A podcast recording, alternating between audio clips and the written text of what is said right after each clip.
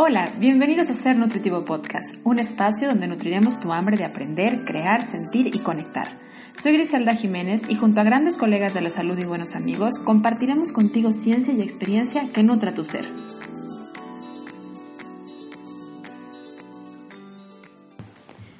Hola, bienvenidos a este episodio de Ser Nutritivo Podcast. Me da muchísima alegría que nos estés escuchando y me emociona mucho y debo de confesar que me llena el corazón de ver cómo nuestra comunidad de seres nutritivos ha ido creciendo pero sobre todo lo que me tiene muy emocionada y justamente es la raíz de este episodio, es el hecho de ir viendo crecer nuestra comunidad ahora en profesionales de la salud.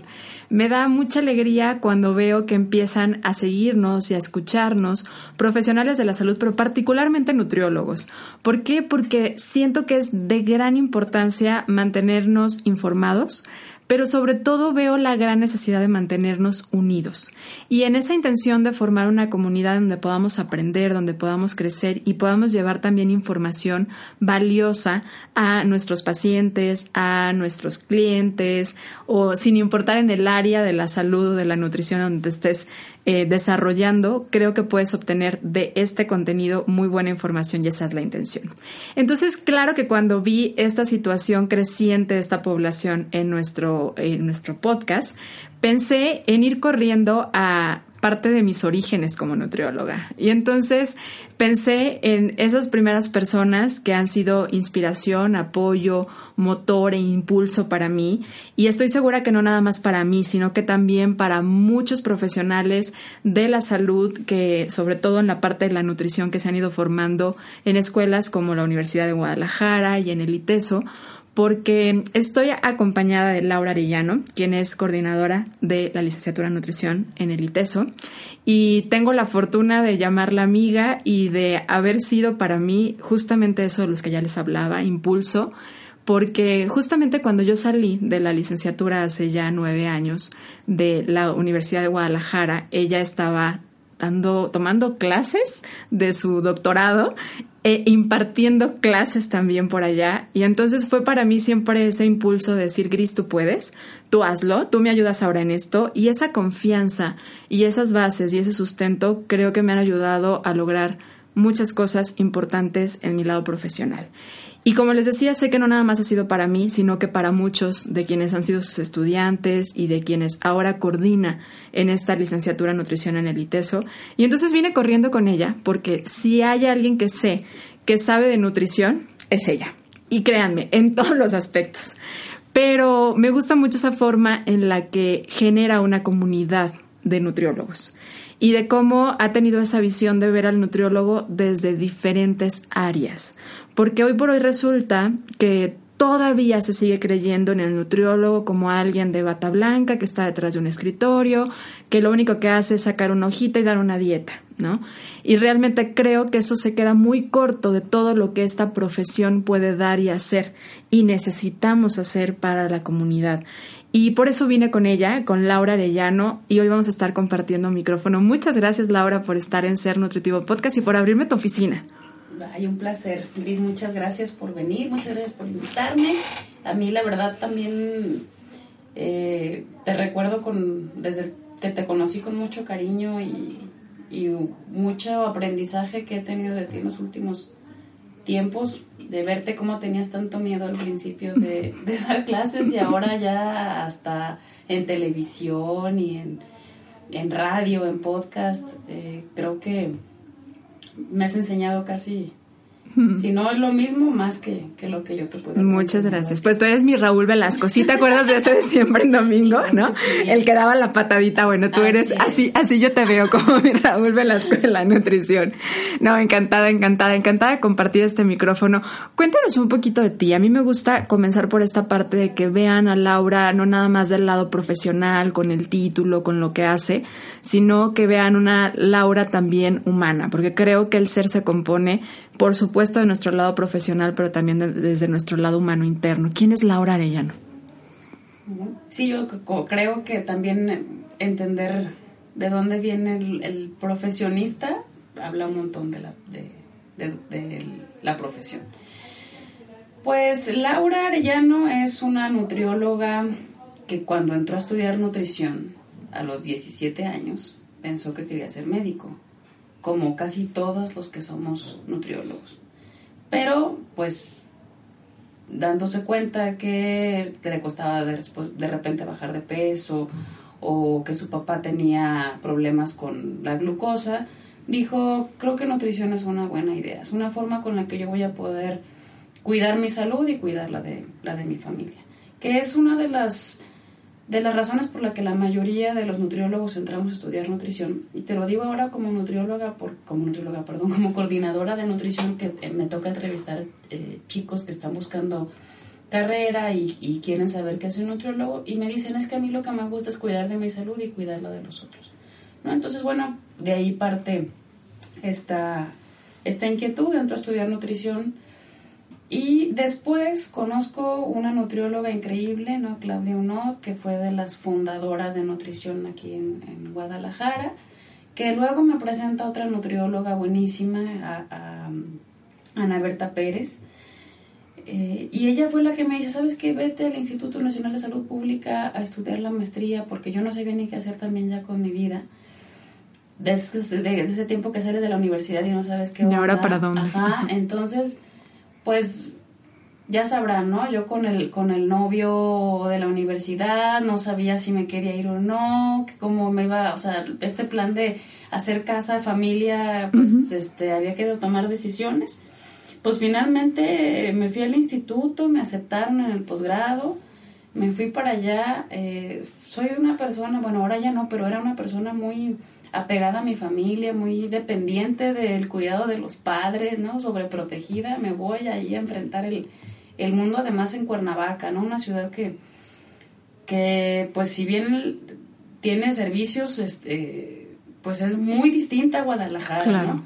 Y está lejísimos de Guadalajara, no tiene aeropuerto, entonces también como esta lejanía de distancia y de todo, ¿no? Con, con mi familia. Eh, voy allá y me toca además la suerte de que mi director de tesis y mi tutor fuera el doctor Juan Rivera, que me enseñó un montón de cosas bien bonitas. Hablando de, lo que me decías ahorita, de la parte personal, ¿no? Bien, él tiene, no sé, es investigador nacional, internacional, emérito de universidades de todo el mundo, referente mundial de nutrición eh, yo leía sus artículos cuando estaba estudiando y decía, bueno, es que este hombre es una eminencia, wow, que sí lo es. Pero además tiene una calidez humana impresionante que ahí dije, bueno, es que no tiene por qué estar peleada esta parte de, que, de que seas un profesionista con todas las de la ley, que, que seas un científico, pero que además también seas una persona humana, una persona cálida, una persona preocupada por el otro. Creo que ahí fue donde yo redondeé mucho esta parte de, de ser nutriólogo eh, preparado, pero además emocionalmente abierto y preocupado por, por, por los demás. con ese lado humano. Ajá.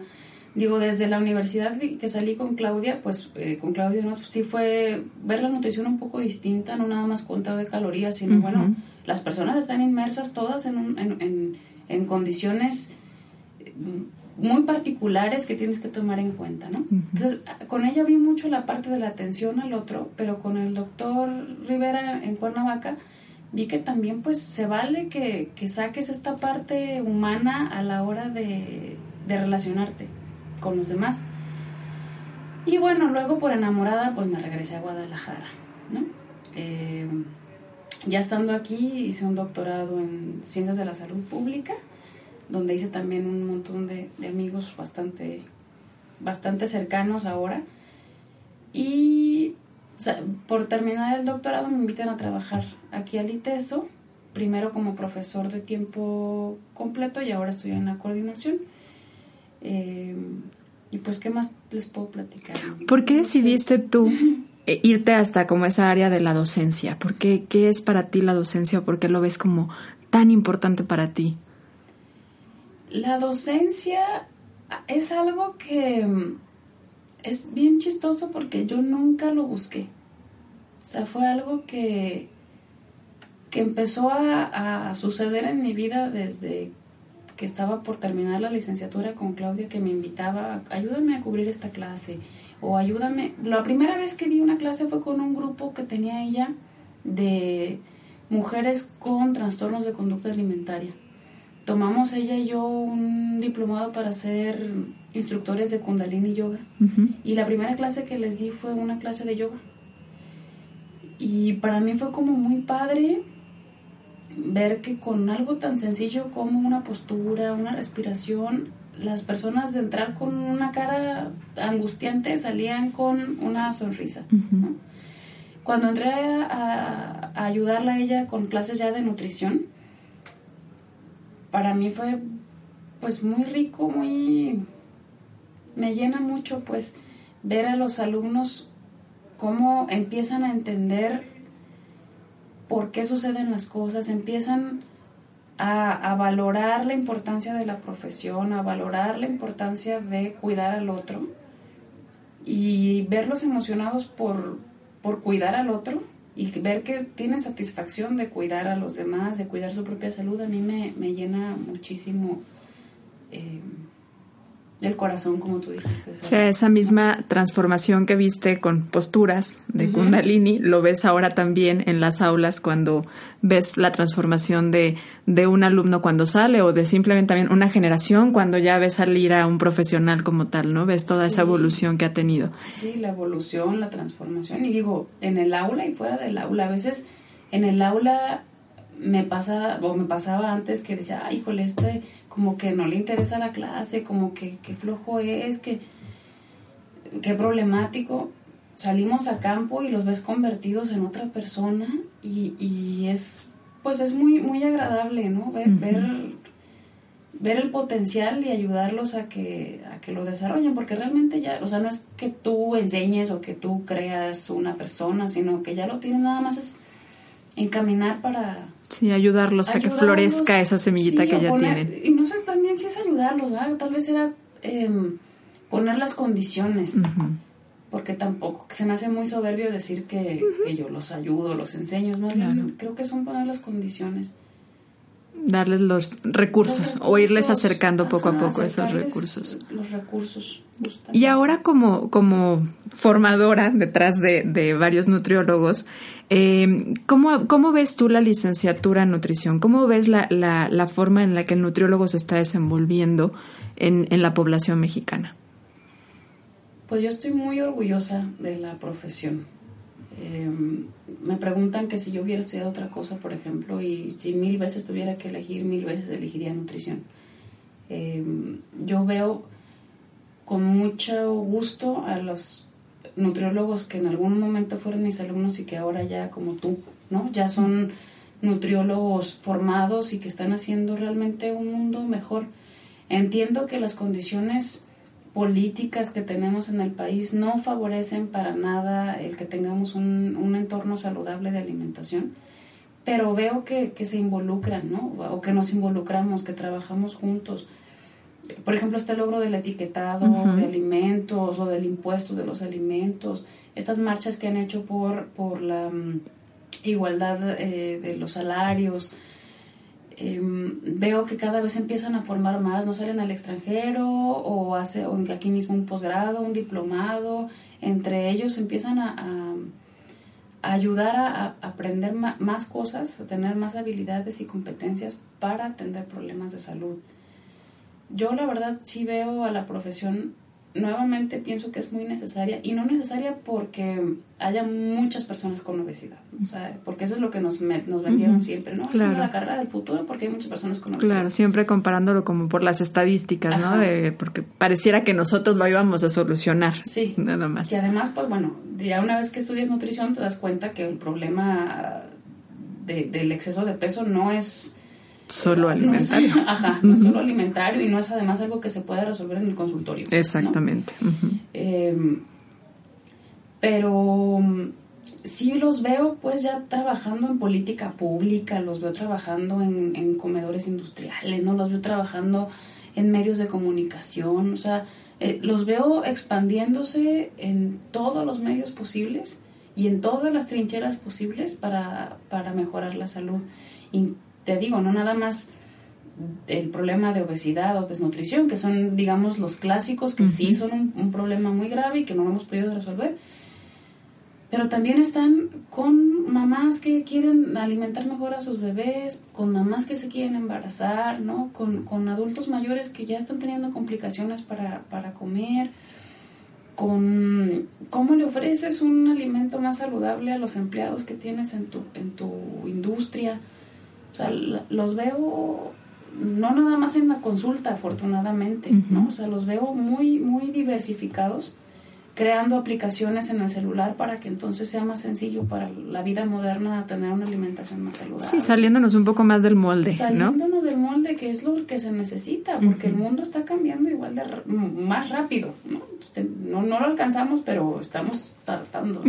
Pero el empezar como a revolucionar un poquito más allá nuestra mente de las típicas herramientas que hemos dado a la población, a la gente, o de las estrategias que hemos generado como de, de intervención, ¿no?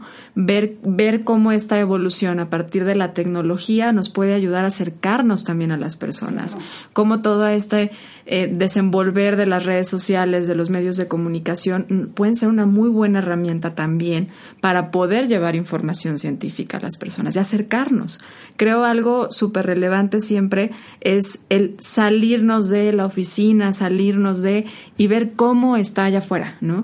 la realidad de la gente en sus comedores industriales, la realidad de las opciones de la mayoría de la gente que trabaja y que a veces tiene que viajar una hora para llegar a sus trabajos y que no regresa obviamente a comer y que a veces no tienen dónde refrigerar y entender ahora el entorno y cómo esto impacta en las decisiones de las personas y empezar a cambiar también eh, las opciones que tengan los demás. Eso es todo un trabajo que creo que como profesionales hemos ido haciendo y que de verdad tenemos mucho trabajo que hacer.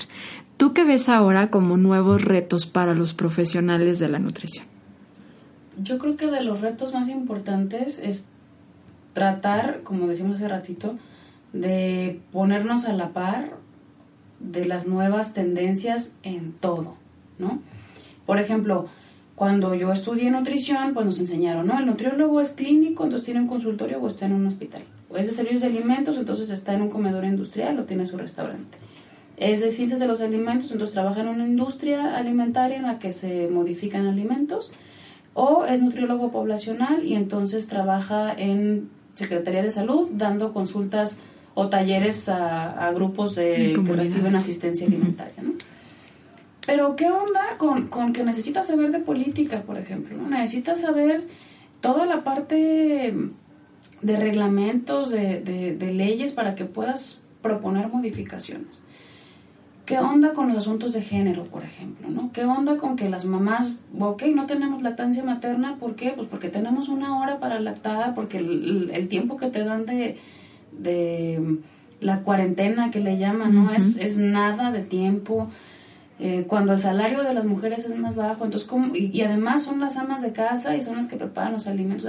Eh, el nutriólogo tiene que empezar a pensar este tipo de de, de, enfoques, no nada más el conteo de calorías y, y, la atención uno por uno o pensar que con dar talleres ya es suficiente, ¿no? Creo que uno de los retos es, es podernos ampliar, que creo que tenemos el perfil, ¿eh? O sea, la verdad es que con cualquiera de los nutriólogos que he tocado estos temas, por ejemplo, te decía lo de, lo de los reglamentos o lo de mm, la parte de innovación tecnológica, ¿no? Todas estas aplicaciones, redes sociales, esto que ahora llaman mHealth, eHealth, telehealth, eh, son, son áreas en las que regularmente no estábamos y ahora estamos. Pero necesitamos aprender a estar, estar éticamente, estar de manera que realmente estás apoyando a la, a, la población. Em, en la parte de comercio, de merca, ¿no? de diseño, de educación, entonces creo que uno de los retos, englobándolo, porque son muchos, pero uno de los retos sería expandirnos en, la, en conocimientos y habilidades y en cómo relacionarnos con otros profesionales que nos ayuden a, pues a, a tener un mayor impacto. Sí, porque en realidad es que la alimentación está en todo la nutrición está en todo. Entonces, a lo mejor de repente, digo, te cuento como mi experiencia desde el lado profesional como emprendedora, que yo me consideraría como emprendedora, eh, en esta parte de de repente tener que aprender sobre cuestiones de, de manejo de alimentos o profundizar mucho más sobre el manejo de personal, manejo de proveedores, que son cosas que de repente vemos en las clases, vemos en la carrera, pero lo vemos desde un ángulo que no necesariamente eres el jefe o no necesariamente eres con quien tiene toda esa responsabilidad y aprender a, tener ese contacto con otras profesiones, ¿no? Como vas a necesitar aprender de contabilidad, definitivamente, pero no vas a ser el contador, ¿no? O vas a tener que aprender de tecnología, pero no vas a ser el ingeniero que va a hacer el sistema para poderle dar esta atención a tus pacientes, ¿no? Eh, en esa parte de hacer equipo con todas las profesiones, pero sí también no decir, esto no me toca, Que somos como de repente un poquito dados a decir como esto no me toca, no, es que en realidad necesitamos saber de todo porque en todo está la parte del alimento. Eh, comer es por cuestiones sociales, comer es por cuestiones hasta políticas, comer es por cuestiones culturales, entonces si no logramos visualizarlo siempre desde ese todo, nos vemos el campo de trabajo que tenemos y el campo tremendo de oportunidades que tenemos para poder llegar a ayudar a las personas, que creo que ese debe ser siempre como el objetivo, ¿no? Ayudar y ganar dando y también ganar tú. ¿no? El, el, estarte dando también a ti. Porque a veces, y voy para ese tema que ahorita tocabas un poco, la parte de la, de, de, la parte económica del nutriólogo. Hace un par de años salía una noticia como muy impactante para todos los que nos dedicamos a esto, en donde estábamos dentro de los peores pagados, ¿no? Como profesionales. ¿Cómo ves tú esta parte económica del nutriólogo? Eh, me, sí me preocupa, me preocupa porque también es una situación política, ¿no? Eh, hace como dos semanas vino una coordinadora, una homóloga mía de una universidad en Colombia y me decía, es que ya fui a, entrevistarme en una universidad en Puebla y otra universidad en León y pues me dicen que, que de repente es complicado que, que, los egresados encuentren en un lugar rápido donde los remuneren adecuadamente. Pero ¿por qué? O sea, ¿por qué no, por qué no, no lo logran tan sencillo? Nosotros salimos y ya, eh, además llegan de jefes a los servicios y a todos los lugares, ¿no? Le digo, bueno, nosotros tenemos una complicación por ahora, que estamos peleando porque se modifique, que tiene que ver con, con el reconocimiento de la profesión, ¿no? Esa es una, una situación real y nos afecta a todos los nutriólogos. Eso es, eso es por un lado cuando te dedicas más a la parte eh, donde eres em, eh, pues empleado de algún, de algún espacio. En la parte de emprender, que es donde yo veo por la condición actual más, más promesa a la hora de, de, como decías tú, de ayudar al otro, pero que también pues remunere, porque uno también tiene que comer, ¿no? Claro. Em, yo veo que está bastante bien el el panorama. O sea, sé que, sé que no es fácil, digo, tú lo has vivido más que yo, yo no, nunca, he sido emprendedora, siempre me la he pasado en la docencia y en la investigación. Pero la mayoría de mis alumnos que salen de aquí buscan esta parte de emprender, de innovar.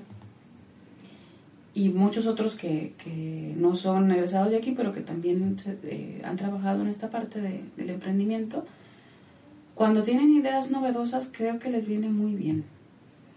Eh, como lo que tú trabajaste, pues, ¿no? Abrir un espacio que no sea el común. Yo ahí lo que les digo siempre cuando vienen es que nos vamos a morir de hambre, ¿no? Es como, no, mi mamá no me deja aquí porque me voy a morir de hambre. Y yo, híjole, es que Claro, si sales y pones un consultorio para bajar de peso y das el papel con el tríptico de equivalentes, la verdad es que yo les diría, no estudies nutrición. O sea, si tu plan es ese, no te va a dar, no, no sale bien. Pero qué tal que, que si te involucras en, en ser más experto en otras áreas o con otras profesiones. O sea, ahorita decías esta parte de conocer, por ejemplo, de ingeniería un poco, aunque tú no desarrolles la aplicación, o de contabilidad, aunque tú no, no seas el contador, sí, de alguna manera para que puedas comunicarte con la otra persona, pero tú no puedes tener ideas nuevas si no conoces todas las posibilidades que hay, ¿no?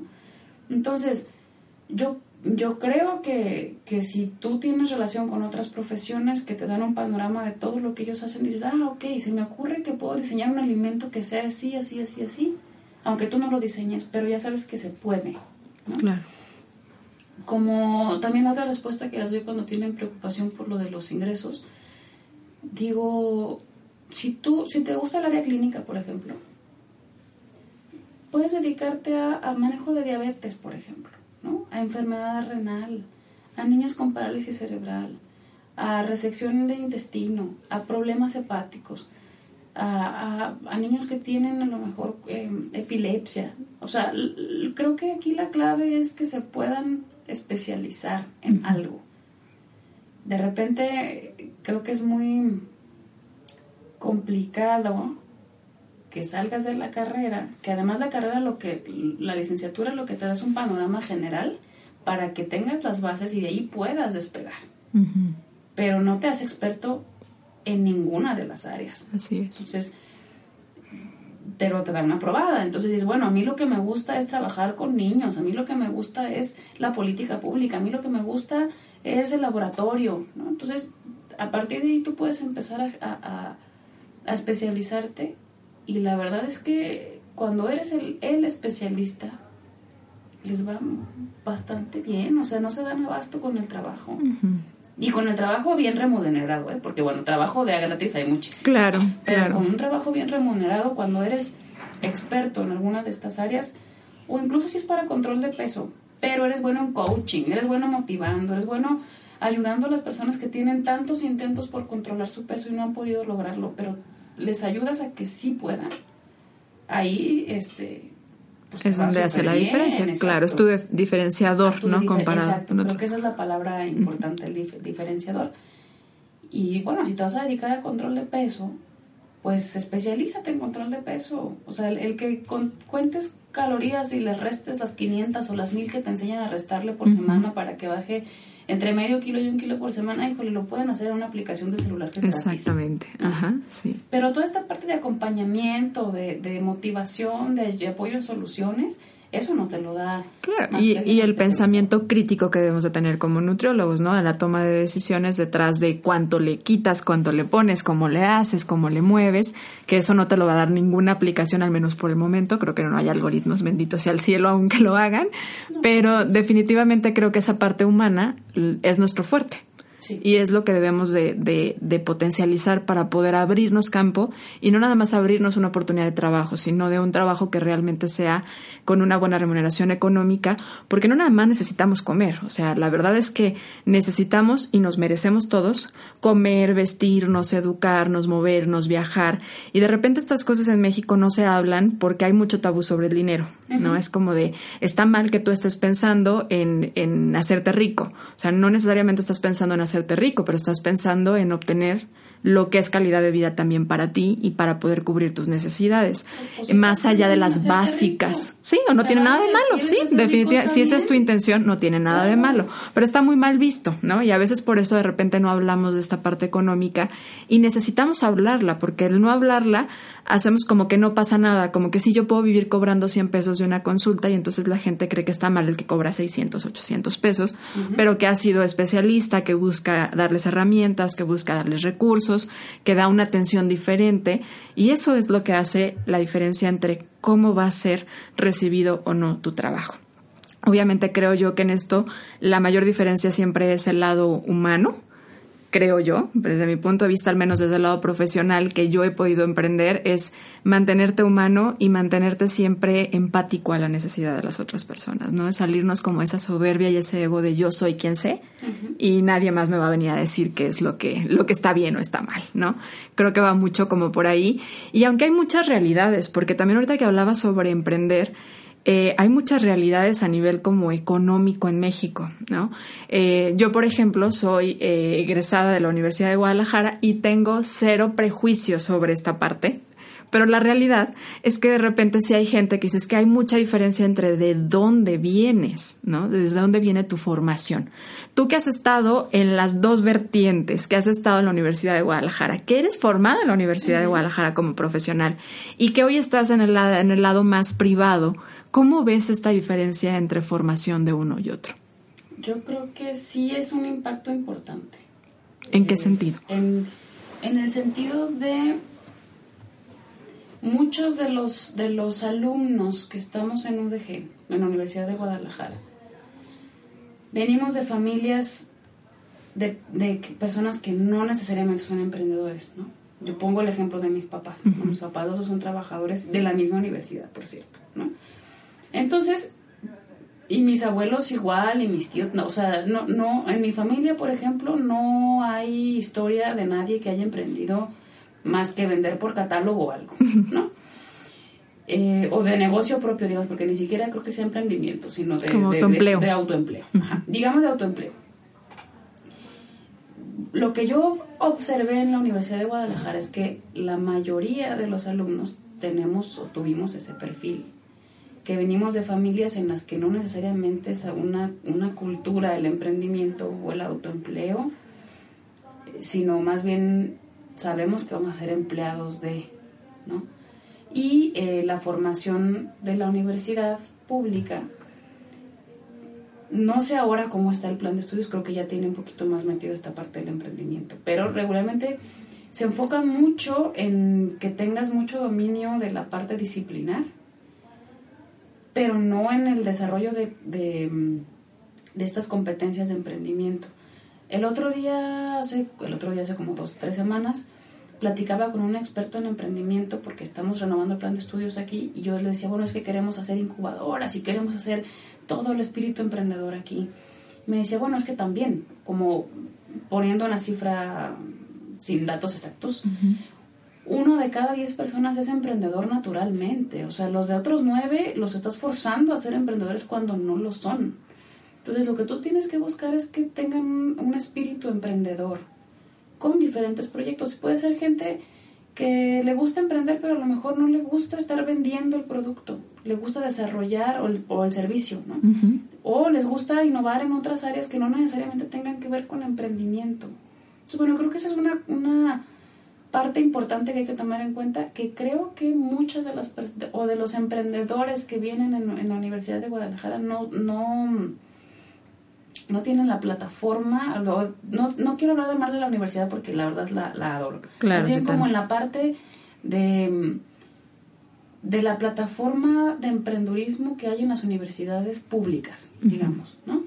En las universidades privadas, lo que yo he observado, o que observo al menos aquí, es que muchos de los, de los alumnos, desde sus familias de hace muchas generaciones, tienen esta semilla ya sembrada, ¿no? Y para ellos es algo normal, natural y que se puede hacer.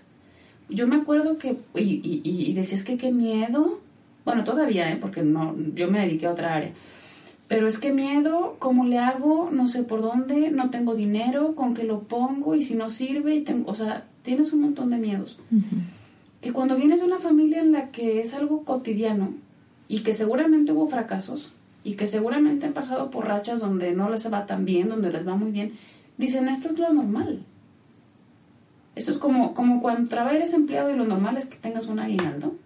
Para ellos lo normal es, hay épocas buenas, hay épocas malas, hay épocas en las que se va incluso a, ir hasta el suelo y a extinguir proyectos que no funcionan, otros que sí. Entonces como que lo tienen muy instaurado en, en el cotidiano y no hay ese miedo que, no, que yo tengo, pues, o que yo, y que yo tuve en la universidad y que compartí con muchos de mis compañeros, miedo al fracaso. Entonces, pues si eres empleado, difícilmente o es menos, menos, menos probable que fracases y que pierdas esa cantidad de dinero, por ejemplo. Claro, sí, es como lo que nos marcan como caminito seguro, ¿no? Es como, como, sales de la primaria, sigue la secundaria, sigue la prepa, sigue la universidad y ahora búscate un trabajo para que tengas eh, tu aguinaldo, tus vacaciones pagadas, ¿no? Es como ese caminito ya forjado. entonces creo que ese caminito es el que, el que muchos de los que estudiamos en la universidad pública tenemos y, y que caminamos, además, ¿no?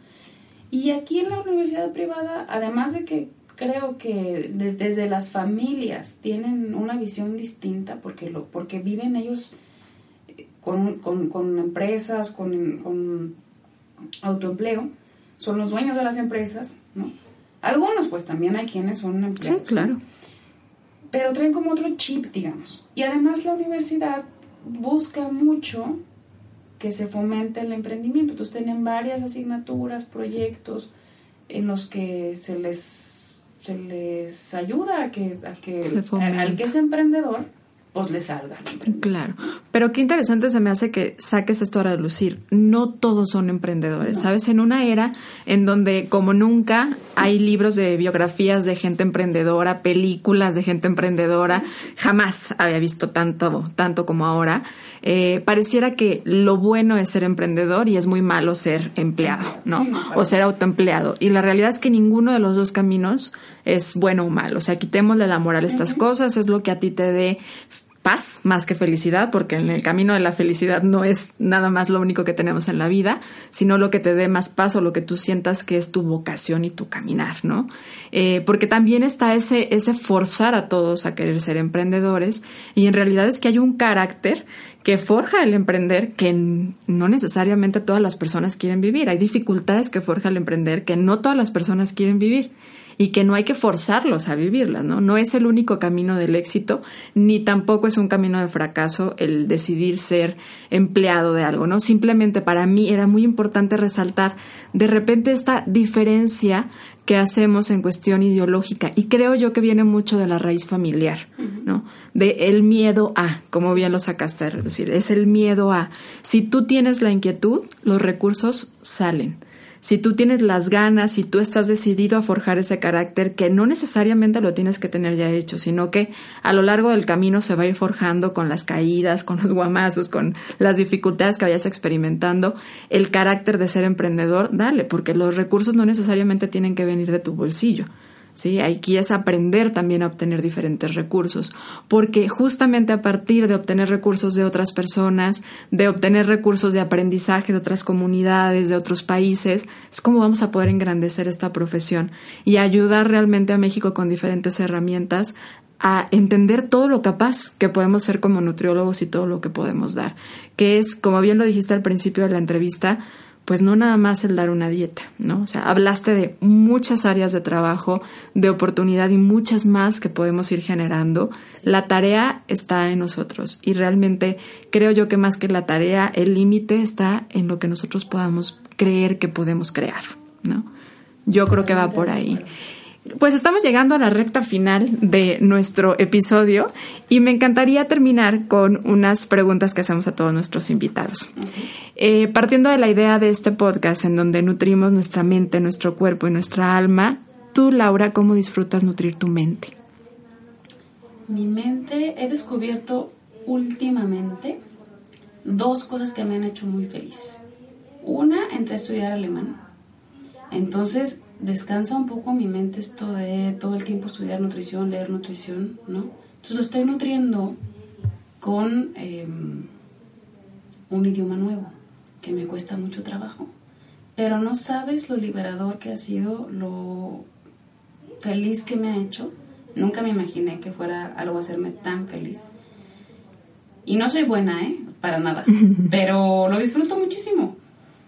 Y la otra eh, que empecé también a, hacer es, bajé una aplicación, por supuesto, en el celular, de la que luego el otro día me mandaste una notita. Que me ha ayudado un montón a poderme dar esos espacios de escuchar cómo manejar la frustración, las presiones, a darte un tiempo de respirar para ti, de, de conocerte, de estar en contacto con tu cuerpo con tus sentimientos y tus emociones. Creo que esas han sido las últimas que, he estado trabajando mucho. Y empecé a leer literatura que no sea de, de, nutrición. Digo, esa no la puedo dejar porque pues es mi trabajo. Y mi pasión también, Tampoco es como obligatorio, disfruto muchísimo, pero sí meter literatura que tenga que ver con filosofía o con novelas, por ejemplo, es algo que me ha me ha hecho muy feliz. Nutrido de otros lados. De otros lados. ¿Y cómo disfrutas nutrir tu alma? Mi alma creo que ahí sí está muy relacionado con mi profesión. Eh, cada vez que puedo sentir que estoy ayudando a alguien, humano, planta o animal, me hace sentir que sí tiene sentido mi existencia. El ayudar. ayudar. Ah, para mí, hasta, hasta me, este, me emociona un montón. A mí la parte de servir me, me llena muchísimo. Claro, el dar, ¿no? Dar. Estamos para eso. Es parte como, siento yo, de, de dar, de tener esa trascendencia, ¿no? Con un recuerdo, con algo que le ayudaste a otra persona, con algo que diste. Qué bonito. Yo sé, bueno, por eso yo creo, por eso yo creo que yo soy muy agradecida contigo, porque a mí me has dado mucho. ¿Y cómo disfrutas nutrir tu cuerpo? Mi cuerpo, lo, que más he disfrutado de los cambios que hice después de haber estudiado nutrición fue dejar de comer productos industrializados. Eso me ha obligado a comer productos naturales. Entonces, mm, digo, no soy orgánica, para, por supuesto que no. Sí, como tacos y, tamales y todo normal. Pero el, quitar de mi dieta productos industrializados que no aportan más que contaminan el planeta y el cuerpo me ha ayudado un montón a sentirme bien y a sentirme nutrida. Eh, también creo que la, esta reconciliación con la comida es decir, si se me antoja, me lo voy a comer. Aunque tenga calorías y aunque tenga, porque también es otra eh, fase que desarrollamos los nutriólogos de culpabilizarte todo el tiempo por comer lo que no te toca, ¿no? Entonces decir, ok, pues si esto tengo ganas de comérmelo y me gusta, pues me lo voy a comer. O sea, no pasa nada. Y la otra también es decidir, ok, pues tengo ganas de un pan, ¿no? Que me pasa con frecuencia. Tengo ganas de un pan. Entonces me pueden ofrecer un pan que se ve así pastelillo de chocolate relleno de mermelada de dudosa procedencia de una compañía de... Y empaquetado. empaquetado. Y digo, no, porque yo quiero comer algo que valga la pena que me coma. O sea, entonces busco un pan que esté rico, bien hecho, con mantequilla, con con chocolate bien, o sea, la cosa es... Con ingredientes de verdad. Sí, disfrutar lo que comes creo que me parece, pues, bueno, no creo que me parece, me parece súper importante. Eso, comer sentada, tomarme el tiempo para comer. Y no hablar de trabajo en la comida. O sea, para mí eso ha sido... Conectarte. Conectarme. Eh, no saltarte los, las comidas, ¿no? Que de repente son como recomendaciones que hasta nosotros hacemos y que la verdad es que a veces no llevamos a cabo, ¿no? O sea, recordarnos siempre esa parte, sí somos humanos, pero necesitamos ser congruentes con lo que estamos queriendo comunicar a los demás. Y la congruencia de repente se nos va y está bien, no pasa nada. También esa parte de la que hablas, ¿no? Como de, de entender que no irnos a los extremos y estar con esa parte de la culpabilidad y luego la restricción, que no es sano para ninguna persona, para nadie. Y es, tenemos que tener esa precaución de no llevar o inculcar, fomentar este miedo en alguien más, ¿no? El, el, comer desde el amor y no desde el miedo. De hacer lo que te gusta desde el amor y no desde el miedo. Claro, de decirle a tu cuerpo, te agradezco todo lo que haces por mí. o sea, por ejemplo, tengo trabajo jornadas de repente en temporadas de mucho trabajo larguísimas, ¿no? 10, 11 horas y digo, ¿cómo me voy a comer algo que no me hace bien? Si mi pobre cuerpo me está ayudando a aguantar esta jornada, de menos le voy a meter frutitas, verduras, agua natural. Algo que le dé, que le nutre. Algo que, que le, o sea, dar, dar, dar, y dar, ¿no? me está dando, yo le doy. Claro. Y eso es como dices, desde el amor, desde que lo quiero, desde que me quiero, pues cuidarme. Qué bonito, muchas gracias. Muchas gracias Laura por compartirte, muchas gracias porque sé que no ha sido un espacio en el que no nada más te has compartido como profesional, sino que sí te vine a sacar información más personal y eso me encanta porque me, me encanta la persona que eres, me encanta lo profesional que eres y qué bonito que puedan ver y escuchar esta parte, esta dualidad en conjunto que es Laura Arellano. Muchas gracias por abrirme tu espacio y a ti, muchas gracias Radio Escucha, muchas gracias a ti que estás escuchando este podcast y te invito también a que si aún no nos sigues, bueno, pues le pongas ahí en seguir para que todos los jueves estés escuchando los, los nuevos episodios que tenemos y que lo compartas con quien creas que pueda ser útil este episodio. Muchas gracias, nos escuchamos el próximo jueves.